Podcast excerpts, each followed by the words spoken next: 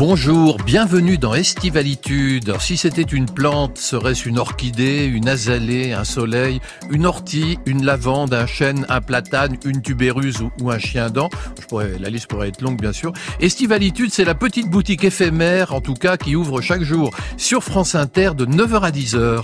Et avec ceci... C'est ouvert à tout le monde. Tout le monde Tout le monde. Ouais, tout le monde y sera. Formidable Bruno Patino, vous êtes directeur éditorial, c'est le mot euh, de la chaîne Arte, et vous avez sorti chez Grasset La civilisation du poisson rouge, petit traité de l'attention. Bonjour Bruno Patino. Bonjour. Quentin Jardon, vous venez de Belgique, vous êtes journaliste et vous avez publié chez Gallimard un récit assez marquant, Alexandria. Bonjour Quentin Jardon. Bonjour.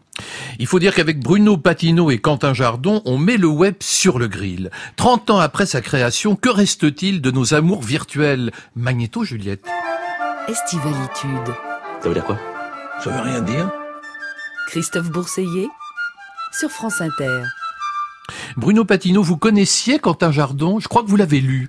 Ah, je l'ai lu, mais je l'ai lu hier, pour être très franc Ouais, avec vous. bah, et je mieux l'ai lu. vaut tard que jamais. Hein, Euh, faut, faut être prêt au bon moment. Et Bah je l'ai oui. lu avec euh, intérêt et passion. Ah bah tant mieux. Et j'ai même découvert, enfin on en parlera j'imagine, mais j'ai découvert un personnage que dont j'avais peut-être lu le nom, mais qui ne me disait rien, et Bien qui est central dans ce livre. Tout à fait. Robert Caillot, l'autre fondateur du web, on va en parler dans, dans, dans quelques instants. Et vous, Quentin Jardon, vous saviez qui est Bruno Patino? Parce que vu de Belgique, euh, J'ai alors en, vrai, j'ai j'ai beaucoup entendu parler de la civilisation du poisson rouge euh, ces dernières semaines. ouais. Du coup, je l'ai acheté Ah et bon? euh, je ne l'avais pas commencé. C'est seulement après l'avoir acheté que j'ai appris que euh, Bruno Patino euh, serait l'invité Et de donc, cette du coup, émission vous- avec moi. Donc euh, grande surprise et grand plaisir. Et du coup, je l'ai lu évidemment. Eh bah oui, c'est ça, la question que Je l'ai avancé poser. dans ma liste Parce que de moi, parfois, j'achète un livre, je le mets de côté, puis je le lis Il mois en troisième ou quatrième position. Il est passé en première. direct. Ah oui, d'accord. Ça vous a plu. Énormément, vraiment. Alors votre point commun à tous les deux, bien sûr, c'est Internet, ou plus précisément, c'est le web. Vous savez sans doute qu'en 2019, le fameux World Wide Web fête ses 30 ans. On peut dire donc que le web, tel que nous connaissons tous, des milliards de personnes le connaissent, a été inventé en 1989, ce qui lui fait finalement une existence assez brève, mais quand même conséquente. Euh, Bruno Patino, tous les médias du monde considèrent qu'on est entré euh, au 21e siècle dans une ère nouvelle marquée par la numérisation généralisée et vous vous dites attention, on est en train de se planter. Oui, en fait, je pense que euh, paradoxalement, le, poisson rouge arrive arrive après le récit de Quentin, en fait, euh, après Alexandria, même si c'est la suite, c'est que en gros, euh, comme vous le dites, c'est c'est 30 ans 30 ans de web et un peu moins d'internet d'information puisque pour l'internet d'information et, et, et l'internet on va dire des contenus qu'on connaît tous il a fallu attendre la, la popularisation des navigateurs donc plutôt euh, plutôt le début des années 90 voire le milieu des années 90 et, euh, et, et, et 30 ans après euh, mon, petit livre Le Poisson Rouge essaye de dire juste La civilisation du poisson oui, rouge. la civilisation du poisson rouge, c'est juste de dire ou de poser des mots sur un, un ressenti, c'est que euh, nos rêves, nos utopies ou ce qu'on imaginait comme lendemain extraordinaire ne ressemble peut-être pas. euh, enfin, on, Les ce que l'on vit aujourd'hui ne ressemble pas à ce qu'on s'était imaginé. Vous avez Et, et ce que j'ai essayé de dire, c'est que il y a là un système économique, effectivement, un système de l'attention euh, qui a fait sortir tout ça de sa route. Vous écrivez dans votre livre L'infini nous était promis. Il était entendu que le cyberespace ne connaîtrait de limite que celle du génie humain, et au lieu de quoi nous sommes devenus des poissons rouges enfermés dans le bocal de nos écrans. Oui, en fait, en fait, c'est une constatation sur ce que l'on vit tous et ce, ce que vivent ce que vivent nos proches. C'est-à-dire on, se voit tous penchés sur les smartphones, dépendants des écrans, euh, et, et ce mécanisme de dépendance individuelle et, et aussi ce mécanisme de polarisation collective, eh bien, euh, c'est pas un produit du hasard, c'est le produit des évolutions récentes euh, du, du, du web et surtout de certains du comportement de certains acteurs du web. Et juste, euh, il y, a, y a un petit portrait au début du livre euh, qui, qui, qui est un, un, un portrait de John Perry Barlow qui faisait partie de ces libertaires du web. Les fameux du début, ceux, fa- dont parle Quentin Jardon. Exactement ceux du début. Alors Quentin parle beaucoup euh, des scientifiques qui ont battu l'outil, qui ont bâti l'outil, pardon. Euh, moi, moi, je parle de, de, de ceux qui, qui sans doute l'ont popularisé et, et, et ceux qui étaient persuadés. On parlait donc du cyberespace. Il y a eu une déclaration d'indépendance du cyberespace à un moment donné. Et cette déclaration d'indépendance, elle disait juste quelque chose, c'est que personne ne s'en mêle et tout ira bien. Et si personne ne s'en mêle, on créera une Un espèce de conscience universelle, voilà, une ça. économie du partage, la, la, la, Un monde meilleur. Oui, un monde meilleur et en tout cas l'interconnexion des individus, l'interconnexion des consciences et des intelligences créera quelque chose de meilleur. Or, vous nous dites que le temps d'attention d'un internaute aujourd'hui est aujourd'hui de 9 secondes. Il faut savoir que le temps d'attention du poisson rouge, c'est 8 secondes. Donc, euh, on, sera, nous nous rapprochons du poisson rouge. Nous nous rapprochons d'un poisson rouge dans son bocal parce qu'à ma grande surprise, j'ai appris que les poissons rouges, entre guillemets, en liberté euh, et en, en, en, société pouvaient vivre très longtemps et atteindre 20 cm. Donc, nous nous rapprochons d'un poisson rouge atrophié. Euh, nous, je mets nous parce que la, la première personne du pluriel et donc la première personne du singulier s'applique totalement. Je, constate euh, avec effroi ma dépendance. Euh, J'essaye de décrire plusieurs symptômes qui nous touchent tous de façon un peu différente et essayer aussi de les expliquer. Comment sont-ils nés et pourquoi existent-ils? Alors on ne doit s'exposer selon vous au web que 30 minutes par jour car au-delà de ce seuil de 30 minutes, les maladies mentales apparaissent et vous dites qu'aux USA, on atteint 8 heures de connexion par jour. Donc la maladie mentale est apparue. En fait, la dépendance est apparue. Les syndromes de maladie mentale, alors euh, maladie mentale ou en tout cas les, les, les, pathologies mentales sont apparues. On les connaît, hein, j'en nomme un, un, un, certain nombre la nomophobie, la peur d'être sans, sans, sans, son mobile, la tasagoraphobie, la peur d'être oublié, euh, le syndrome d'anxiété, etc., etc. Tous ces syndromes euh, dont on constate que nos proches sont, sont, sont atteints et nous-mêmes euh, sont des produits euh, de l'économie de l'attention numérique. Alors je voudrais vous faire écouter à tous les deux un, un reportage absolument terrifiant euh, qu'on a pu entendre sur France Culture en juin 2017. Votre histoire, madame, elle est typique de ce que je vois tous les jours d'un tout petit exposé aux écrans et le cerveau n'a pas pu se développer normalement, le langage n'a pas pu se développer et l'interaction. Il a deux ans, dix mois, ça fait donc quatre mois que vous avez limité la tablette. Oui, maintenant je le donne quand il a, je vais donner à la manger. Pour manger, il a encore besoin de la tablette Toujours. Sans tablette, il n'arrive pas à manger. D'accord, madame. Il n'ouvre pas la bouche. Euh, Est-ce que toi, tu es toujours sur la PS4 et sur Internet? Oui. Oui. Le week-end, quand il n'y a pas école, dis-moi franchement combien d'heures tu fais tu... je, je me Normalement, du matin qu'il réveille jusqu'à la nuit qu'il dort. Alors il y a deux enfants qui sont exposés euh, au web et apparemment on peut pas dire que ça ait fait d'eux les, les, prototypes d'une vie rêvée. Quentin Jardon, le web est une drogue dure? Ben, il est, il est devenu en tout cas. Hein, c'est sûr que hum, c'est vrai qu'en fait, euh, on peut dire que nos, alors je, je veux pas pousser vos auditeurs à la consommation, mais je trouve que nos, nos deux ouvrages sont assez complémentaires dans le sens où il faut acheter les deux, c'est ça. Voilà, je oui, pense oui. qu'il faut vraiment acheter les deux, mais non, mais le, le mien. Euh, Peut-être que vos deux éditeurs pourraient s'entendre pour un paquet cadeau. Ce serait sympa, pour, un, sympa à l'approche de, de, des fêtes de Noël. On y repensera. Bon, on est un peu loin de Noël là quand oui, même. Bon, hein. Voilà, il faut il faut anticiper. Hein, donc, euh... Non, mais euh, je veux dire, mon, mon livre, c'est plus, euh, voilà, effectivement, c'est l'utopie des débuts, et, et alors c'est intéressant de se dire justement à quel à quel point les fondateurs avaient un certain sens de l'anticipation. Est-ce que euh, ils, est-ce qu'ils auraient pu prévoir ce qui se passe aujourd'hui, euh, tandis que l'ouvrage de Bruno Patino, c'est c'est quand même. Bon, plus on va y venir à votre ouvrage, mais on, on, va y venir. Mais vous savez que Bruno Patino dit une chose qui est, qui est assez juste. Il dit l'addiction aux écrans n'est pas technologique, elle est le résultat d'une mécanique de neurosciences. Oui, en fait, si on reprend la, bande son que vous venez de nous faire écouter, en fait, pourquoi ces enfants sont-ils dépendants de leurs écrans? Parce qu'en fait, les applications qu'ils utilisent leur font produire de la dopamine ce que j'essaie d'expliquer ah bon, dans le livre à un moment fait, donné, c'est-à-dire ça c'est basé sur le principe du plaisir, donc euh, ce qu'ont appris les ce que a nous ont appris les, plutôt sympathique. les neurosciences et donc quand vous êtes petit et que vous surproduisez de la dopamine, euh, la partie du cerveau qui, qui s'occupe, on va dire, du calcul à long terme rationnel n'est jamais euh, n'est jamais motivée parce que c'est celle du, du, du, de la satisfaction à court terme qui l'emporte. Et pourquoi ces applications essayent-elles de nous faire produire de la dopamine? Pourquoi essayent-elles de nous rendre dépendants? Parce que leur modèle économique dépend du temps qu'on passe dessus. Et donc, ce qui s'est invité dans l'utopie des débuts que, raconte formidablement bien euh, Quentin, euh, c'est le modèle économique.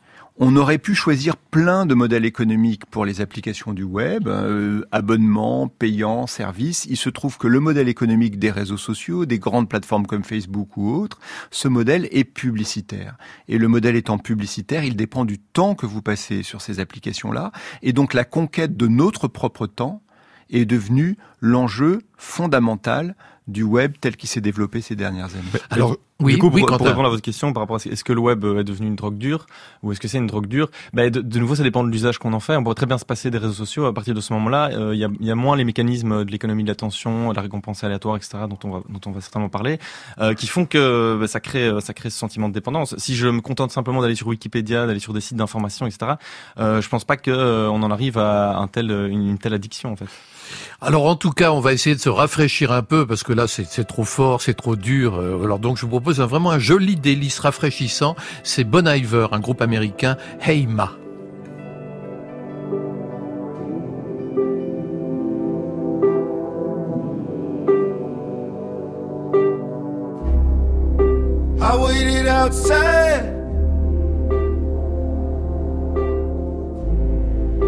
I it remote.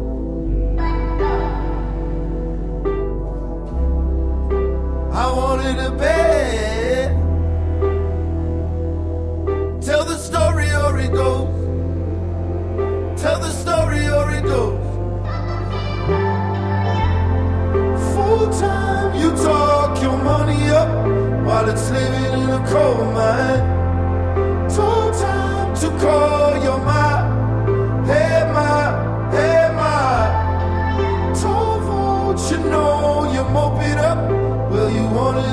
Oh.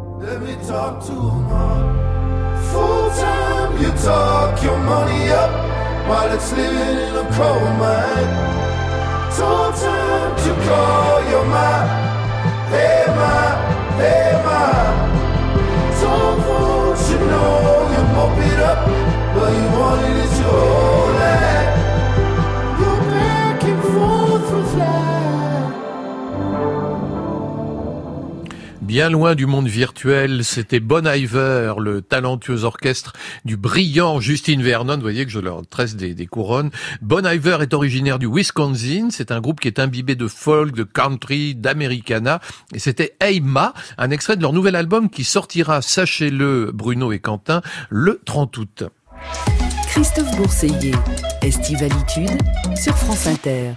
Quentin Jardon, Bruno Patino dénonce un monde dans lequel nous sommes asservis par le web, par les portables, dans, dans lequel notre temps est pris en otage, comme il nous l'a brillamment expliqué il y a quelques minutes. Mais vous, vous êtes allé à la source. Vous, dans, dans votre livre Alexandria, vous vous êtes posé une question très simple.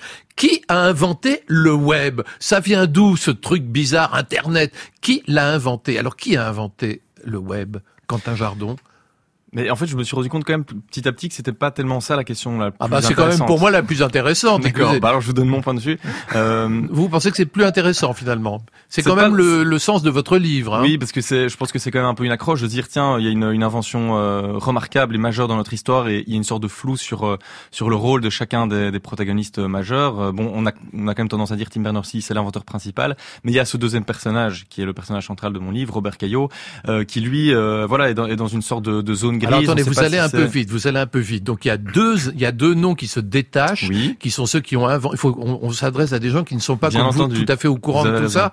Donc il y a un Anglais, un Anglais, qui s'appelle Tim Berners-Lee, qui n'est pas très connu quand même du grand public, même si c'est lui l'inventeur du web, et un Belge. Robert Caillot. Et alors, l'un a recueilli les louanges du monde entier, c'est Tim Berners-Lee, et l'autre est parfaitement inconnu, c'est Robert Caillot. Exactement. Alors, Tim Berners-Lee, ça dit, il est, je trouve qu'il est relativement méconnu en regard de la, grandeur de son invention et de l'impact qu'elle a sur nos vies aujourd'hui. Euh, ça s'explique notamment par sa personnalité. C'est quelqu'un d'assez effacé et assez modeste. Euh, Robert Caillot, lui, il est totalement inconnu. Euh, aussi parce que ce n'est pas l'inventeur, on va dire, de l'architecture de la technologie du web, tout ce qui est URL, HTTP, HTML, c'est pas lui. Euh, mais par contre, il a joué. En fait, on peut dire que sans Robert Caillot, aujourd'hui, il n'y aurait pas de web. Ça, c'est certain. Alors, vous dites, Tim a inventé le World Wide Web et Robert en a été l'évangéliste. Oui, parce que c'est le seul. Alors ça, c'est quand même assez euh, assez frappant. C'est le seul qui a cru dans la proposition de Tim Berners-Lee en 1989, on en parlait, euh, l'acte de naissance du web en fait, qui est une sorte de document d'une vingtaine de pages que Tim Berners-Lee remet à son boss au CERN, hein, le centre pour la recherche nucléaire euh, à Genève. Euh, et en fait, personne au CERN ne comprend vraiment les enjeux, l'intérêt de cette invention. il y a finalement qu'un homme qui travaille dans un bureau à 10 minutes de celui de Tim Berners-Lee, également au CERN, qui se dit mais là il y a quelque chose et justement il était en train de réfléchir à un système comparable. Et donc c'est à ce moment-là que que se crée une sorte de binôme qui est tout à fait improbable parce qu'ils ont des personnalités très différentes. Il y en a Robert Caillot, il est en physique expérimentale, l'autre il est en informatique. Il y a rien qui, a priori, les amenait à travailler ensemble. Mais parce que il nourrit cet idéal d'un monde où l'information serait partagée, accessible à tous, etc. Euh, ils se mettent à travailler ensemble. Et alors, on a quelques années comme ça extrêmement difficiles où en fait peu de gens euh, comprennent l'intérêt de, ce logiciel informatique. Alors je voudrais vous faire entendre deux sons. Vous allez voir, c'est tout à fait surprenant et on voit bien le, destin incroyable de ces fondateurs du web. D'abord, on voudrait qu'on écoute un extrait de la cérémonie d'ouverture des Jeux Olympiques en 2012. Écoutez le sort qui est réservé à Tim Berners-Lee.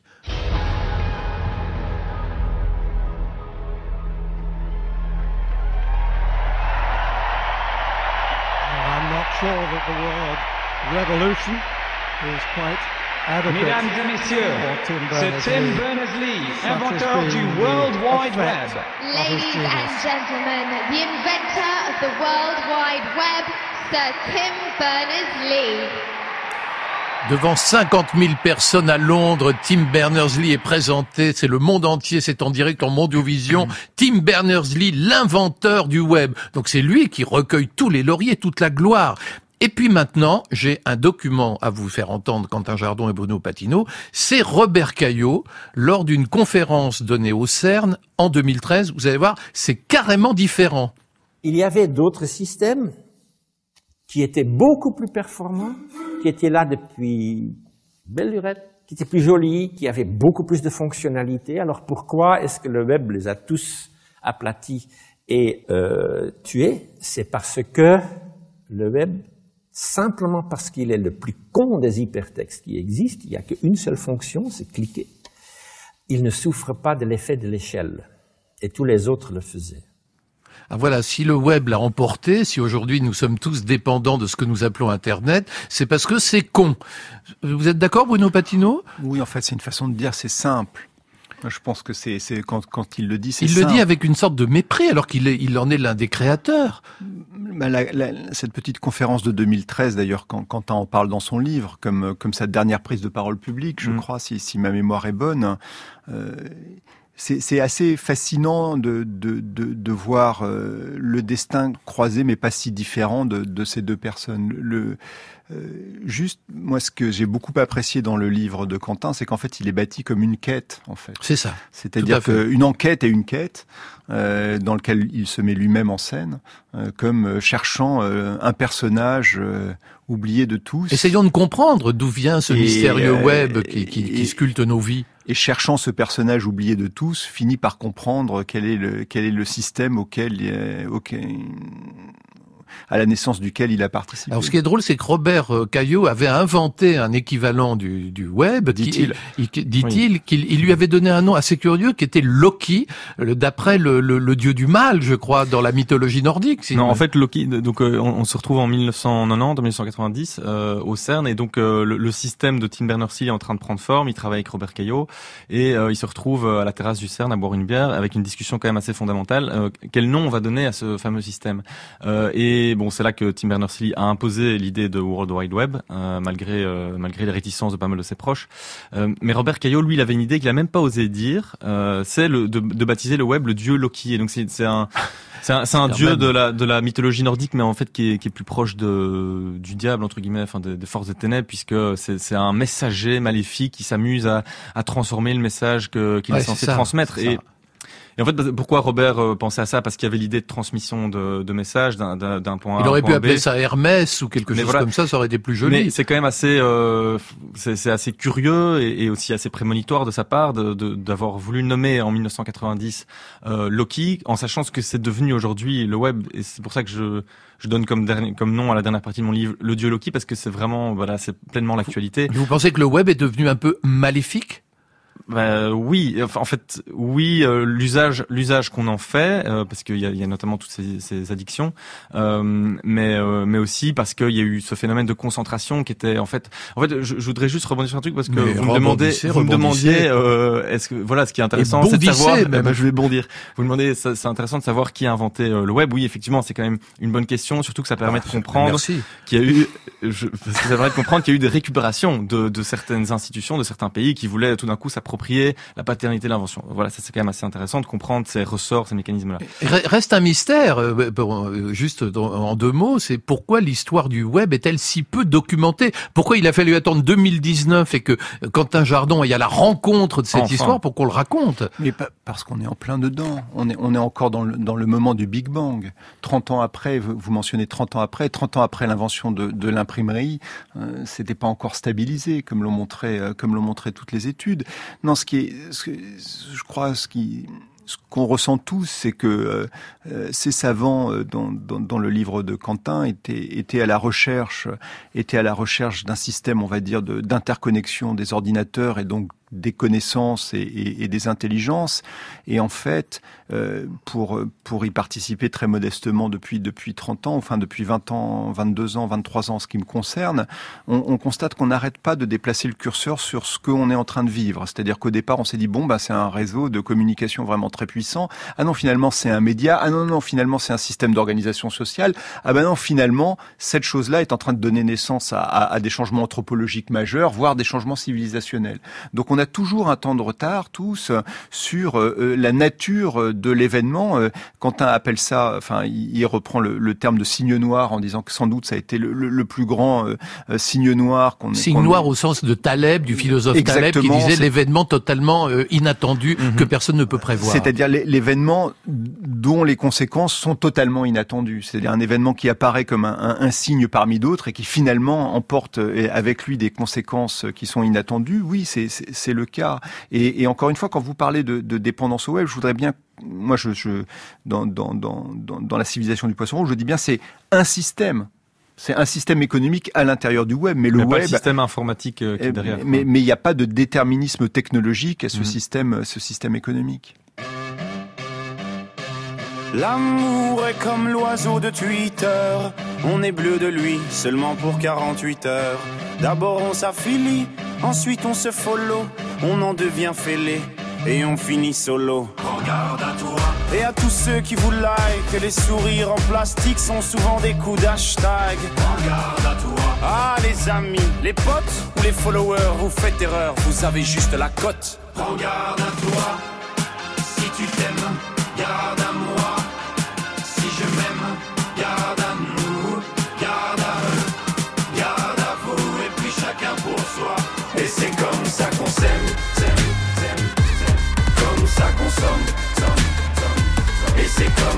qu'on s'aime, comme ça qu'on somme, et c'est comme ça qu'on s'aime, s'aime, s'aime, s'aime, comme ça qu'on somme, somme, somme, somme, et c'est comme ça qu'on s'aime, s'aime, s'aime, s'aime, comme ça qu'on somme, somme, l'amour est enfant de la consommation. Il faudra toujours, toujours, toujours plus de choix. Voulez, voulez-vous des sentiments tombés du camion? L'offre et la demande pour unique et seule loi. Regarde à toi. Mais j'en connais déjà les dangers. Moi j'ai gardé mon ticket. S'il le faut, je vais les changer, moi. Et s'il le faut, j'irai me venger, moi. Cet oiseau de malheur, je le mets en cage, je le fais chanter, moi. Regarde à toi.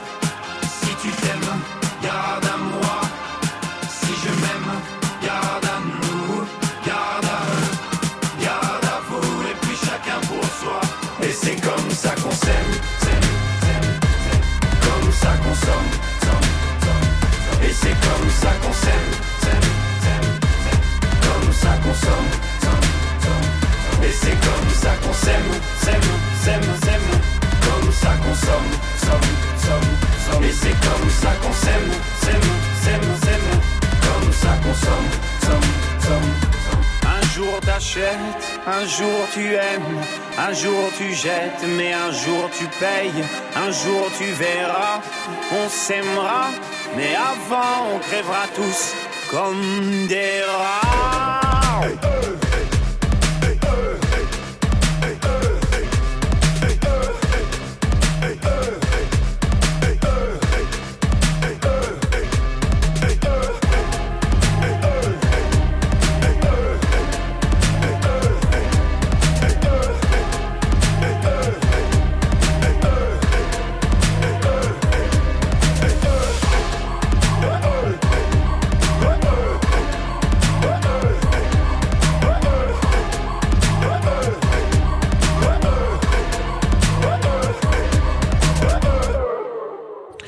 Alors j'allais vous annoncer une chanson de Stromae et puis Quentin Jardon est arrivé et il m'a dit mais vous savez Christophe qu'en Belgique il est quand même belge euh, Stromae. On dit Stromae.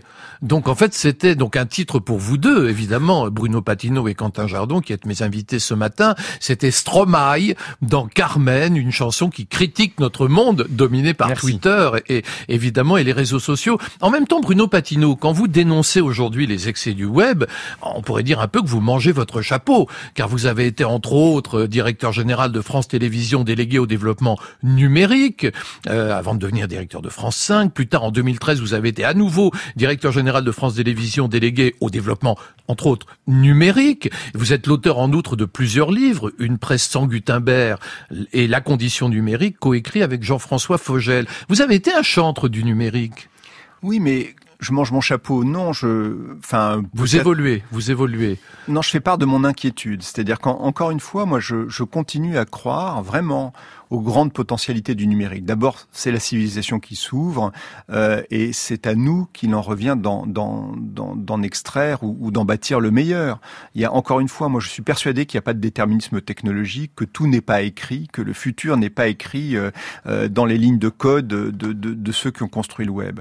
Euh, ce que je crois en revanche, c'est qu'effectivement, euh, tout- toutes les potentialités auxquelles nous avons été nombreux, et moi je continue et j'assume totalement le fait de, penser qu'à un moment donné, euh, la, mise, euh, la mise en relation de toute la connaissance, de l'information, euh, l'économie du partage, les systèmes collaboratifs, tout cela existe encore et existe encore dans l'univers numérique et le World Wide Web le rend possible. Mais en même temps, ce qui, vous avez... ce qui s'est passé, en revanche, Ouais. c'est qu'à un moment, moi j'appelle ça l'aiguillage dans, dans le chapitre, c'est que euh, certains grands acteurs euh, se sont comportés évidemment, mais c'est naturel, comme des prédateurs de ce système-là.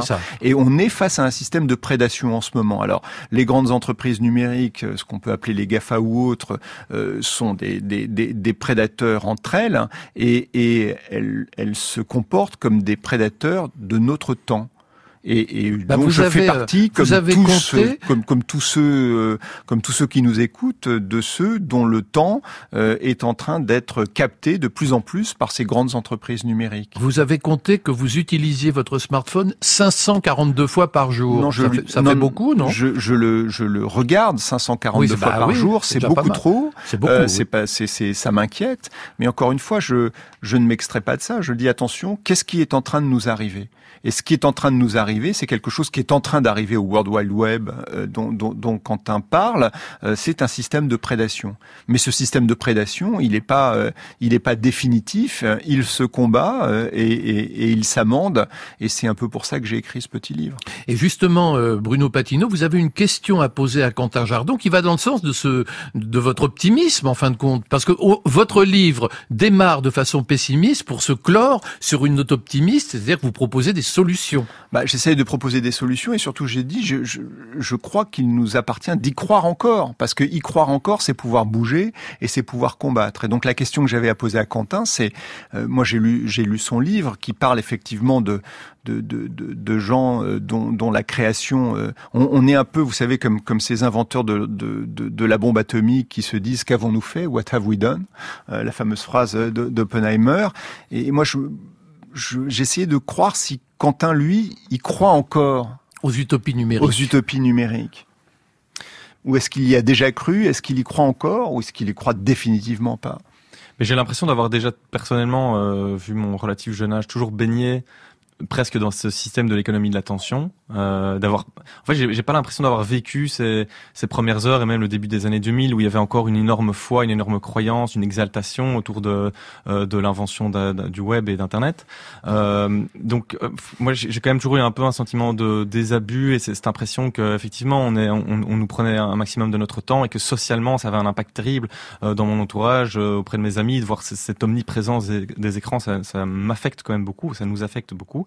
Euh, et alors autre chose, c'est, euh, et ça va dans le sens de la question que je comptais vous poser aussi, euh, c'est qu'on a on a beau avoir conscience de, des dangers autour de, de, de l'omniprésence des écrans, de, de voilà de l'économie d'attention euh, qui est appliquée par les par les grandes plateformes et les réseaux sociaux. On a beau avoir cette conscience là, et même et même vous et même moi, et, et pourtant on reste dépendant. On, on, connaît ces mécanismes, on connaît ces trucs et astuces qui sont utilisés par euh, Facebook, Twitter, etc. Mais on ne peut pas et, se on détacher tombe, de la on tombe toujours dans ce piège. Alors imaginez euh, imaginez pour les millennials, la, la, la jeune génération qui euh, qui n'a connu vraiment que ça dès le berceau.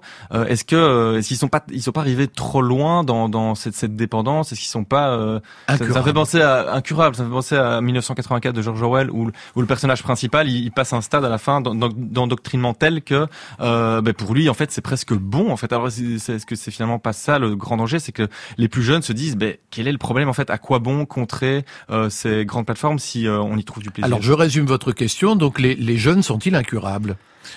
Et Parfaitement résumé. Merci. C'est un métier. Beaucoup trop long.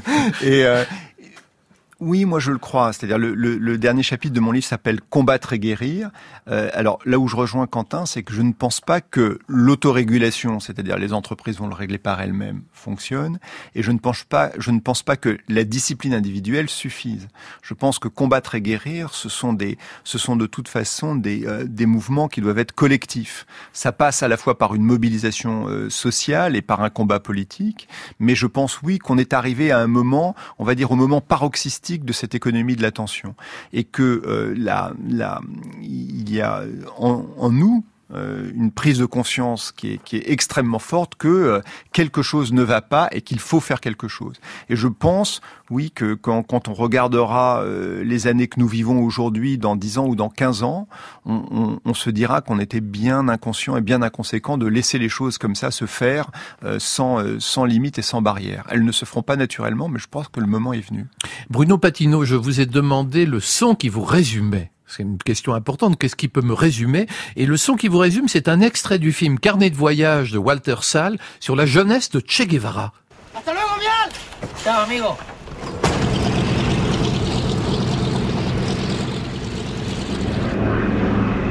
Ese vagar sin rumbo por nuestra mayúscula América me ha cambiado más de lo que creí.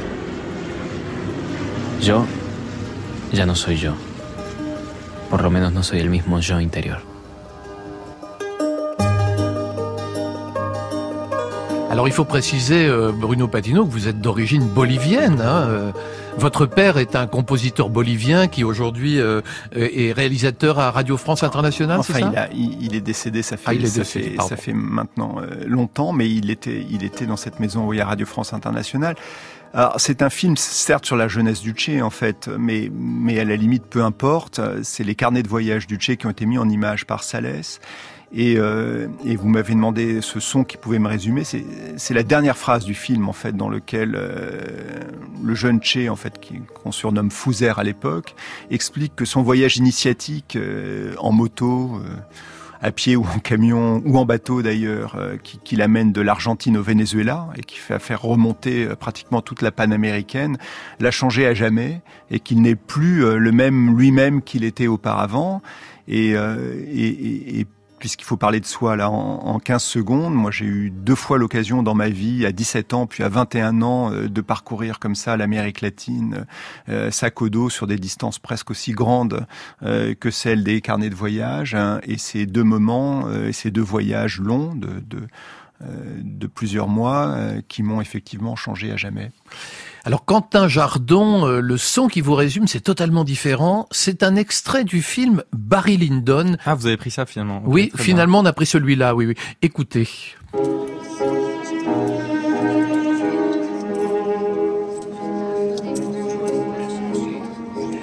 Rien ne va plus.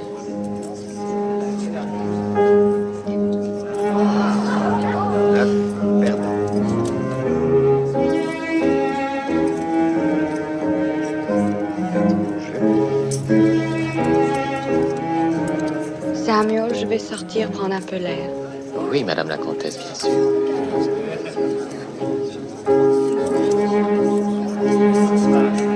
Magnifique film de Barry Lyndon, de, de, Stanley Kubrick, pardon, Barry Lyndon, entièrement éclairé à la bougie. Vous savez que ce film a été fait sans aucun projecteur. Tous les plans étaient éclairés à la bougie. Pourquoi ce choix, Quentin Jardon? D'abord parce que je suis un fan inconditionnel de Stanley Kubrick.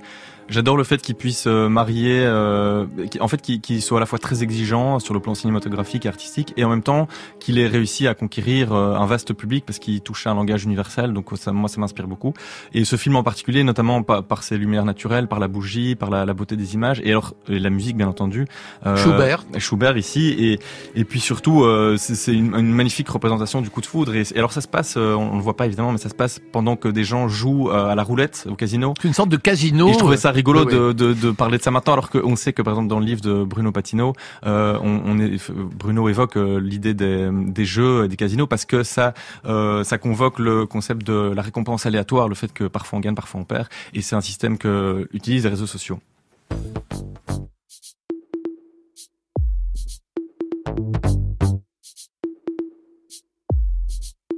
C'est une chanson, ça n'engage que nos prénoms dans mes graves articulés. C'est ce que je me dis quand je termine ce couplet. Je sais que t'as dit non, effrayé par mes façons. Mais quand même, cette chanson une pensée, moi qui sais te trouver. Tout vient par grand froid de ta bouche la baie. C'est comme si tu me mets plus fort, baby. C'est comme si tu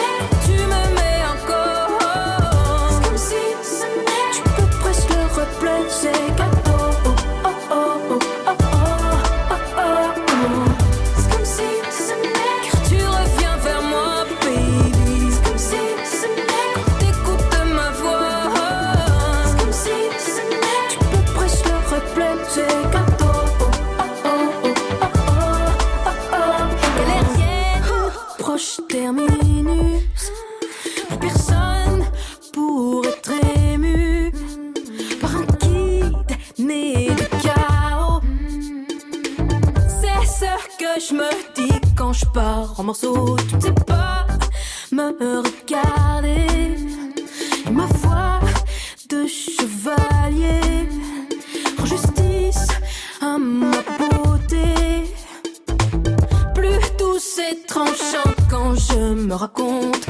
Ma langue est le seul corps qui vraiment compte.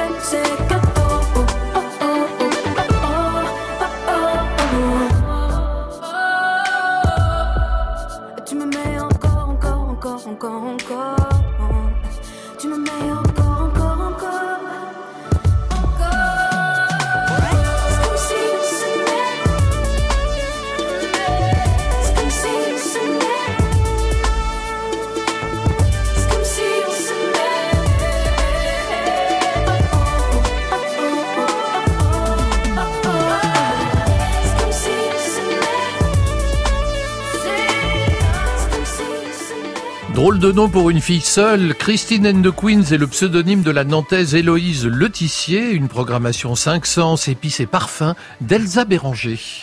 Vous avez dit que Vous avez dit Mais vous m'avez rien dit. Parce que c'est faux. C'est vrai. Bah, évidemment que c'est vrai. La télé, elle amène une charge narcissique chez les gens qui sont devant la caméra qui est extrêmement forte. Et peu en restent indemnes. Et donc, évidemment, il y a les stars triomphantes, Ouais. il y a les stars montantes, et puis il y a les stars, entre guillemets, déchues. Ah C'était vous, ça, Bruno Patino. Mais oui. Bruno Patino, les écrans, tous ces fameux écrans, ces réseaux sociaux, sont-ils en train de tuer la télé? Oh non. Enfin, encore une fois, c'est toujours, c'est, très. L'avion la- n'a pas tué le train, vous me direz. Non, mais d'abord la télé c'est un écran, donc en, en tout cas c'est en train de la changer terriblement, euh, fondamentalement. Euh, alors après, la, télévision, c'est à la fois le téléviseur, les chaînes de télé et les programmes de télé. Donc pour aller très très vite, le téléviseur change, euh, il est de plus en plus spectaculaire et il accueille de plus en plus des programmes qui sont pas faits en direct. Euh, les programmes télévis de, télévision, euh, bon, en ce moment nous vivons l'ère des séries, il y a presque une surproduction de séries, donc c'est une sorte d'âge d'or qui ne durera pas forcément. Et les chaînes de télévision, là, ont un moment un peu plus difficile, oui, bien sûr. Mais pourquoi? Parce que les Et c'est chaînes... momentané, selon vous? Pour les chaînes de télévision, non, c'est pas momentané leur difficulté, parce qu'encore une fois, euh, il faut qu'elles se réinventent dans un système où auparavant elles avaient un monopole.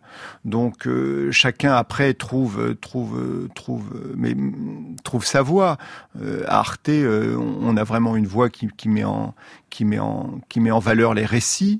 euh, et je pense qu'on a encore de beaux jours devant nous, mais à partir du moment où on part du principe que la façon qu'a une chaîne de télévision de s'exprimer aujourd'hui, c'est à la fois en direct, c'est à la fois en non linéaire, c'est à la fois sur sur un ensemble d'écrans et un ensemble d'usages qui ne se limitent plus au téléviseur. Quentin Jardon, il y a 20 ans, quand vous êtes né, euh, on disait euh, que la télévision rendait abruti.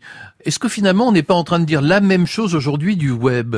Est-ce que finalement on n'a pas le même regard, un peu peut-être un peu euh, euh, pusillanime, on a peur de- de- d'Internet? Oui, à la différence que le, le niveau d'intrusion est encore beaucoup plus fort avec euh, le web et, et singulièrement avec l'apparition des smartphones.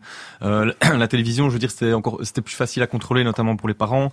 Euh, L'usage se limitait euh, à, la, à la maison, euh, tandis qu'ici euh, c'est en permanence dans notre poche. Euh, et donc euh, voilà, je- euh, quelque chose qui m'a frappé à, à ce niveau-là dans le, dans le livre de Bruno, c'est de voir que par exemple des, employés, des cadres des grandes plateformes comme Facebook ou Twitter euh, vont mettre leurs enfants dans des écoles euh, qui sont sans aucune connexion, sans écran. Donc c'est à, la fois cynique et puis ça montre quand même qu'il y a, une prise de conscience totale même au sein des, des grandes plateformes. Mais, je pense qu'en fait, je reprends à cette phrase. Moi aussi, moi j'avais des parents qui me disaient regarde pas la télé, etc. Mais et, en même temps, euh, vous aviez cette lutte même au, sein des gens qui faisaient de la télévision. Euh, est-ce qu'il faut en faire un, média émancipateur ou est-ce qu'il faut, euh, ou est-ce qu'il faut laisser aller filer le média de façon, de façon à nous enchaîner à la télévision? Et il y a eu le même débat sur la radio au début dans les années 20 d'ailleurs aux, États-Unis, etc. Et je pense qu'encore une fois, parler de l'écran lui-même en disant il nous rend idiots ou pas, tout, tout dépend de la façon dont on l'aborde. Et, et le combat pour que ces écrans soient émancipateurs plus que euh, euh, plus que générateurs de servitude, c'est- c'est c'est là-dessus que moi j'ai j'ai tendance à me focaliser. Et aussi l'autre différence, c'est que entre télévision et, et web, c'est que évidemment le web, les grandes plateformes ont des outils beaucoup plus puissants pour pour enchaîner les, les, les internautes que la télévision là pour les spectateurs. Quentin Jardon, vous n'êtes pas seulement euh, l'auteur, brillant auteur d'Alexandria, vous êtes aussi un journaliste et vous avez enquêté sur plein de choses, dont, alors ça m'a, ça m'a scotché, un village perdu de Calabre, dont les habitants parlent un langage unique au monde, vieux de mille ans, qui s'appelle le gardiole. J'aimerais qu'on écoute un tout petit peu de gardiole. La Guardia Piemonte. Il est fabuleux e stenduto. A Beromore è la montagna che gli poi da specchia. A bella lingua che parliamo è la storia che viene per le scuole di turisti di tutto il mondo. Questo è il parlato guardiolo. C'est plus fort que le flamand, ça, non? Ouais, Le gardiole, qu'est-ce que vous en pensez? Ben euh, donc ça j'étais étudiant à l'époque c'était en, en 2012 et donc pour ma, ma thèse pour mon mémoire de fin d'études j'avais décidé de tourner un petit documentaire de 52 minutes dans ce village euh, alors qui est perché sur un sur un éperon rocheux euh, face à la mer euh, en, en Calabre. Et, euh, et en fait ce, qui, ce que je trouvais quand même assez fascinant c'est de se dire ben voilà encore en fait il y a un site qui recense les, les langues qui sont menacées de disparition ou qui ont récemment disparu. Et en fait je pense que chaque jour il y a sept ou huit langues dans le monde qui disparaissent. Et le gardiole en l'occurrence est menacé de disparition. Alors évidemment toute toute une histoire, notamment religieuse, derrière cette langue. Mais c'était quand même incroyable de se dire ce, ce petit village de 400 habitants, ça fait mille ans qu'envers Ah et contre tout, ils, ils- perpétuent cette langue que seuls eux comprennent.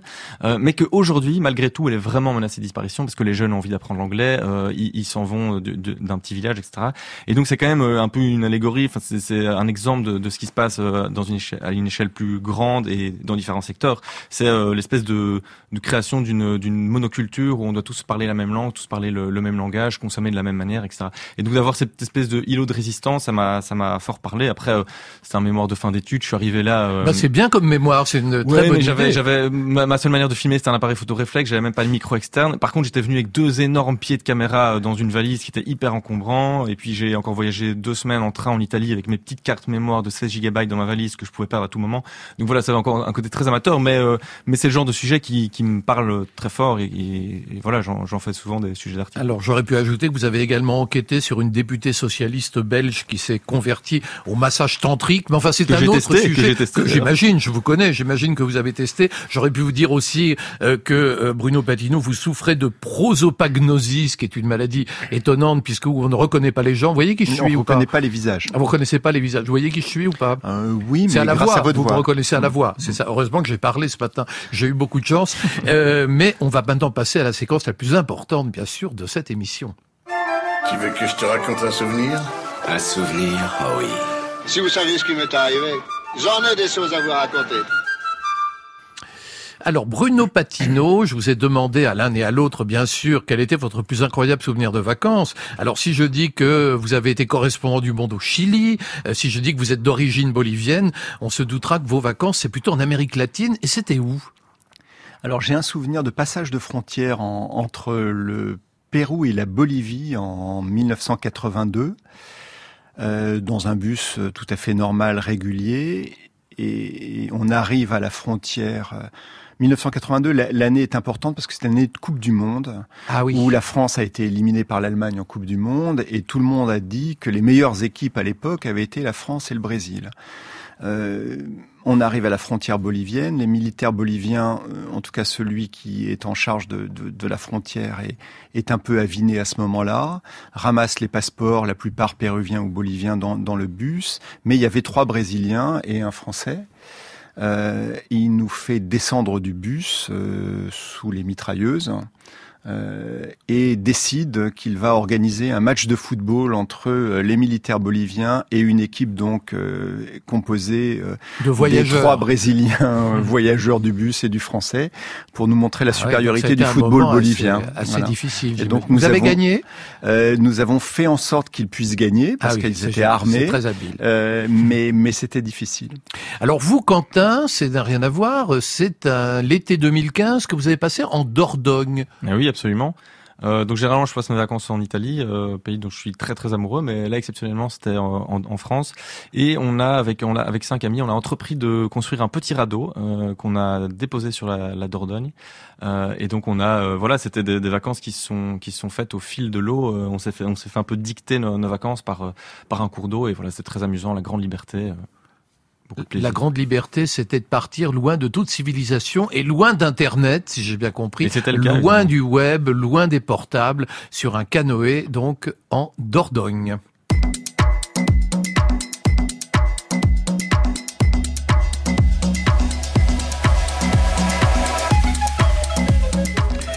Merci beaucoup Bruno Patino et Quentin Jardon. Vous avez tous deux fait preuve d'une remarquable estivalitude. Bruno Patino, je rappelle que vous avez publié chez Grasset La civilisation du poisson rouge. Quentin Jardon, votre livre Alexandria est sorti chez Gallimard. Vous pouvez réécouter et podcaster cette émission sur le site de France Inter. Dans quelques minutes, bien sûr, vous retrouverez Laurent Delmas dans Ciné qui chante avec ce matin Jean-Michel Frodon. C'est Juliette Médevielle qui réalise Estivalitude. L'émission a été préparée par Astrid Landon, Saad Merzac et Pierre Goulancourt, avec à la technique aujourd'hui Alexandre Chenet. Notre boutique éphémère à nous, elle réouvre demain dès 9h sur France Inter et je recevrai un célèbre auteur de romans noirs, Franck Tillier, et une journaliste, Jennifer Murzo. Dans quelques minutes, donc vous retrouverez Laurent Delmas.